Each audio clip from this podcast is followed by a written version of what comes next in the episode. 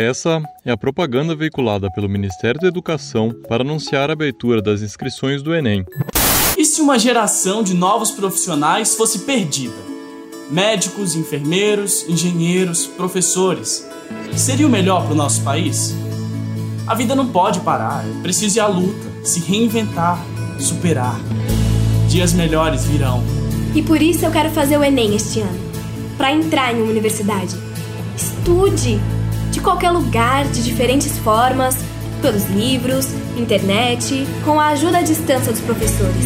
As provas serão no final do ano. Até lá, estude! Seu futuro já está aí!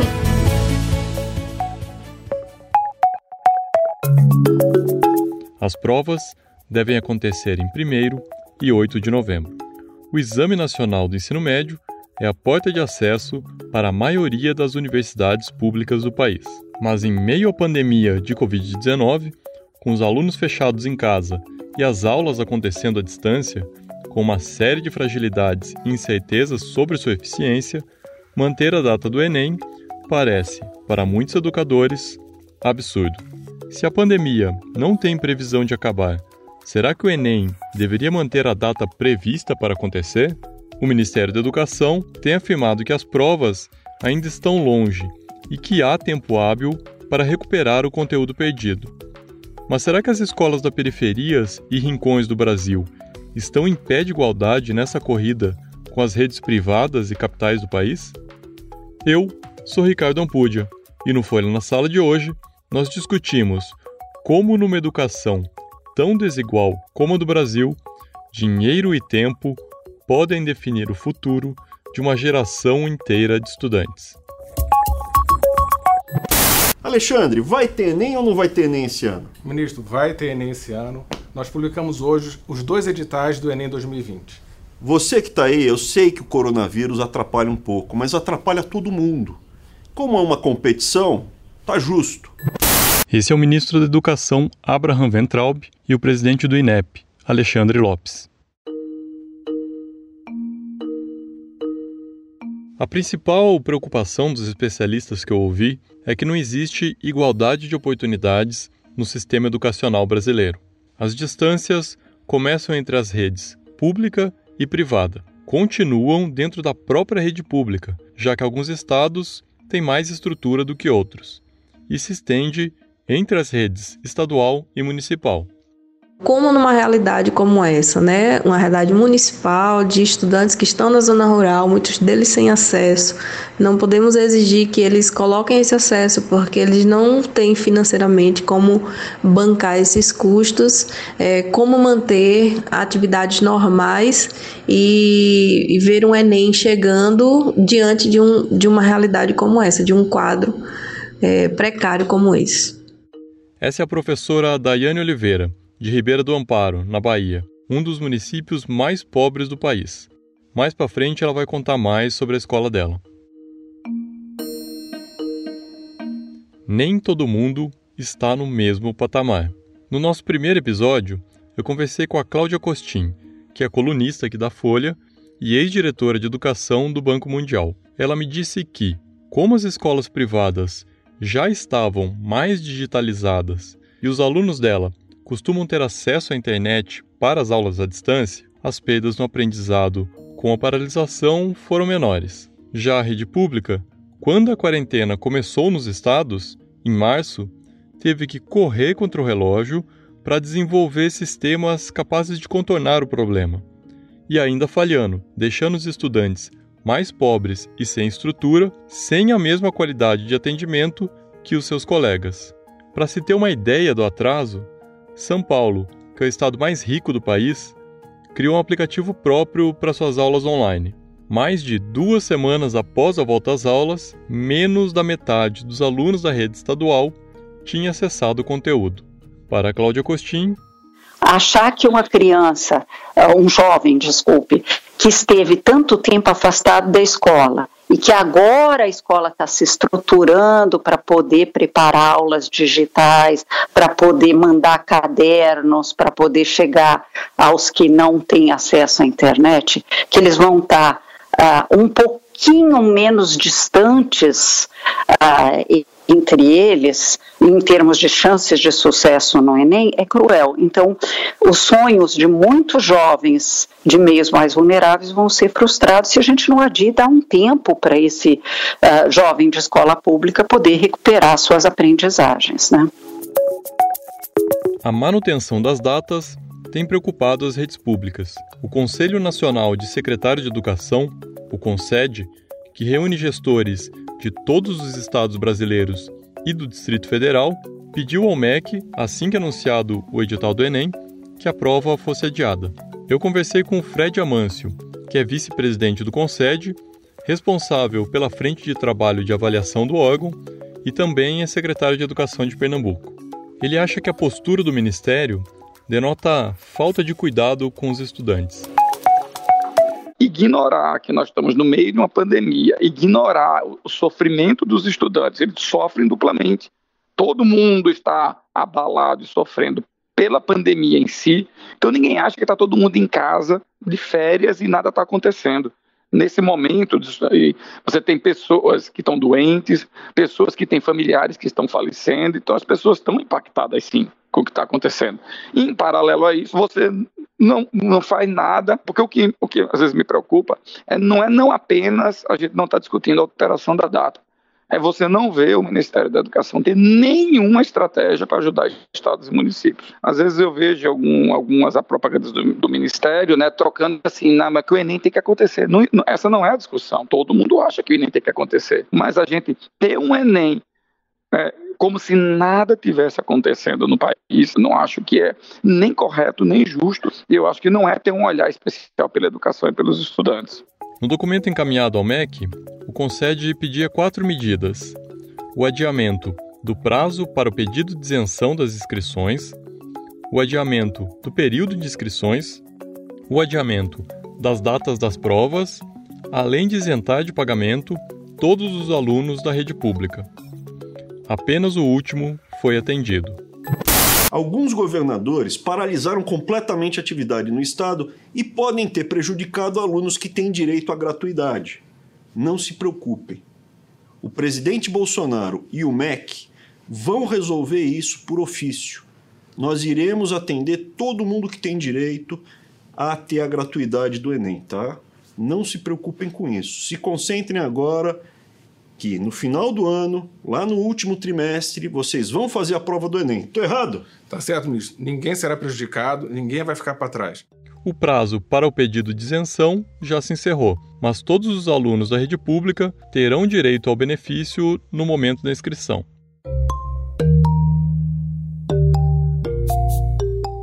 Nesta semana, o INEP e o ministro da Educação admitiram a possibilidade de adiar o Enem. Em nota, o INEP afirmou que um comitê de emergência avalia a necessidade de revisão do calendário, mas que medidas só serão tomadas quando houver uma definição melhor do cenário. Em entrevista à rede de televisão CNN, na última sexta, o ministro da Educação, Abraham Ventraub, admitiu a possibilidade de adiamento, mas disse que ainda é cedo para discutir um novo cronograma. Tá cedo para a gente adiar. Vamos esperar mais um, dois meses. Em agosto, se tiver piorado a pandemia, se não tiver passado, se tiver tido um dano muito grande, a gente avalia e aí posterga com calma. Assim de afogadilho, na, na tá gritaria, certo, vamos passar, vamos. Eu acho equivocado. Então, estou aberto ao diálogo. Em agosto, a gente pode retomar o assunto e a gente vê. Mas nesse momento, Nesse momento, eu considero precipitado, equivocado e, de certa forma, até desumano cancelar ou adiar ou, ou, ou paralisar o Enem. Na periferia de Goiânia, os alunos da professora Divina Eterna Correia estão preocupados, é claro. A escola em que ela é diretora, a Juvenal José Pedroso, fica numa região pobre da capital de Goiás e, nos últimos anos, tem apresentado excelentes resultados no Enem. Eles estão preocupados com a data, eles acham que a data poderia, poderia ter sido avançada, né? poderia ter sido modificada, eles estão temerosos, estão com medo, mas estão é firme. Para nós é um prejuízo muito grande para o aluno principalmente o, o, aluno da escola pública de uma região como a nossa região, que muitas vezes eles não têm acesso o tempo inteiro à internet. A Divina tem monitorado diariamente como estão as inscrições deles para o Enem por um grupo de WhatsApp. A escola também deve implementar aulas e conteúdos de reforço à distância enquanto durar a paralisação nos meses antes da prova. Até agora, 80% da turma já se inscreveu e ela acredita que dentro de poucos dias chegue a 100%. Nos últimos três anos, todo mundo se inscreveu para o Enem.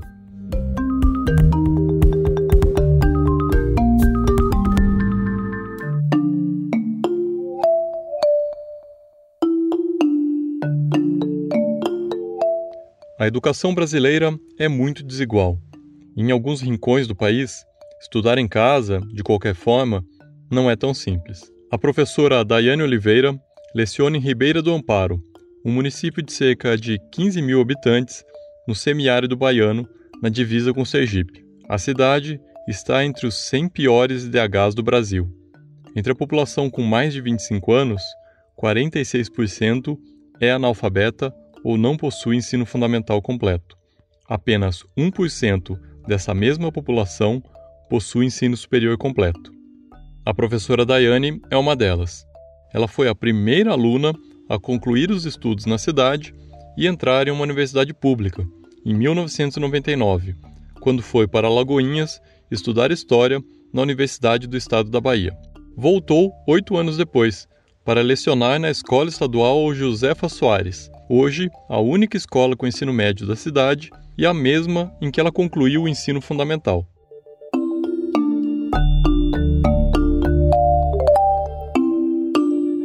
Para você ter uma ideia mais aprofundada do, do nível de exclusão social e educacional de lugares como Ribeira do Amparo, eu estou há 13 anos como professora concursada no Colégio Estadual Josefa Soares, nós tivemos em 13 anos sete estudantes que entraram na universidade pública: Magali, Eric, Graciele, Iris, Michele, Yuri Breno, dá para contar nas mãos, né? São sete estudantes. E fora eles, eu passei no vestibular, né, lá em 1999. Nesse momento que eu passei no vestibular, que eu tive a, a noção mais exata da, da crueldade, da exclusão de lugares carentes como o nosso. Veja, eu saí em 1999. De lá para cá é como se fosse uma realidade que não se altera. Dos 485 alunos da escola da Daiane, só 149 possuem acesso à internet. Muitos moram na zona rural, onde o acesso à internet é via rádio e intermitente. A maioria absoluta não tem computador em casa, e a distância até a escola é tão grande que a entrega de material impresso para continuar as atividades é inviável. A escola tem poucos funcionários e não tem carro à disposição. Esse Brasil também presta o Enem. Todo início de terceiro ano, a professora explica para os alunos o que é o Enem e o que é uma universidade pública. É que, para os alunos dela, entrar em uma universidade é coisa para quem pode pagar. Eles sempre falam em pagar a faculdade.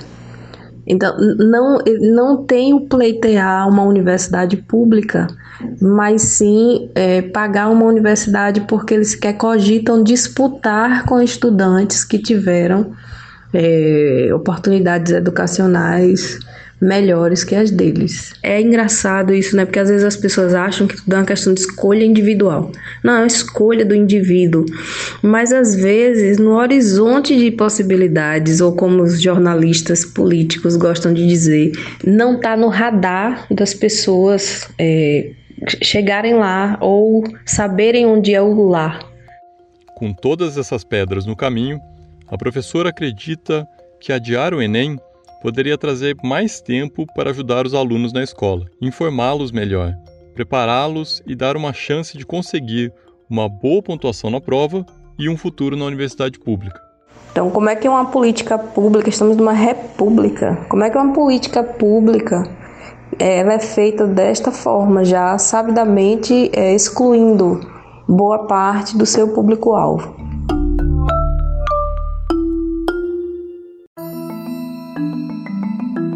Em uma reunião com senadores no começo desse mês, quando pressionado sobre a alteração das datas das provas do Enem, o ministro Abraham Ventraub teria dito, segundo congressistas presentes na reunião, que o Enem não foi feito para corrigir injustiças, mas para selecionar pessoas.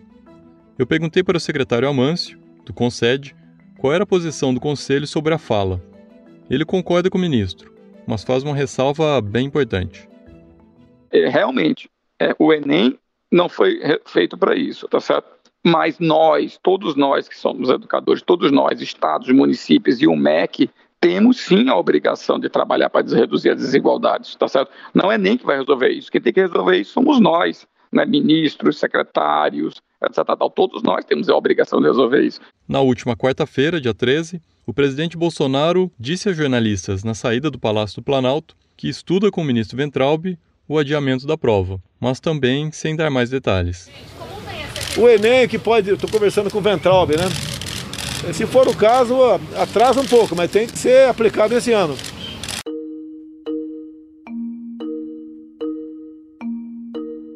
Nós entramos em contato várias vezes com o INEP para saber se a alteração da data estava sendo estudada, se havia perspectiva de uma nova data e qual era a posição do órgão em relação aos possíveis prejuízos aos alunos da rede pública, mas não obtivemos resposta. Também procuramos a Secretaria de Educação do Estado da Bahia para saber sobre a situação dos alunos de Ribeira do Amparo. Em nota, a secretaria afirmou que o governo da Bahia oficiou o INEP pedindo adiamento da prova para 2021, que as aulas estão suspensas e não estão sendo ofertadas aulas à distância, mas que os alunos podem acessar conteúdos preparatórios para o Enem pela internet. Aqueles sem acesso à rede contam com programas especiais que estão sendo transmitidos pela TV Educativa do Estado. Sobre a situação de Ribeiro do Amparo, a secretaria afirma ainda que a taxa de alfabetização entre pessoas com 25 anos ou mais subiu 11,4% entre 2000 e 2010 e que entre 2007 e 2020 mais de um milhão e meio de pessoas foram alfabetizadas no estado.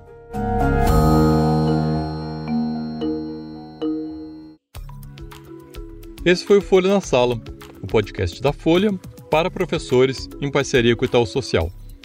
Nossos episódios vão ao ar às terças em todas as plataformas de podcast e no site da Folha. Esse episódio utilizou áudios do MEC, Palácio do Planalto e CNN. A coordenação do podcast é de Fábio Takahashi e Magê Flores. A edição de som foi de Stefano Macarini. Fiquem bem, fiquem em casa e boas aulas. Tchau!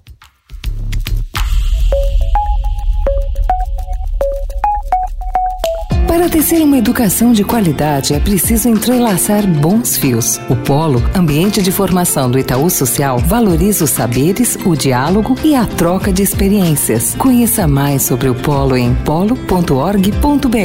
Itaú Social.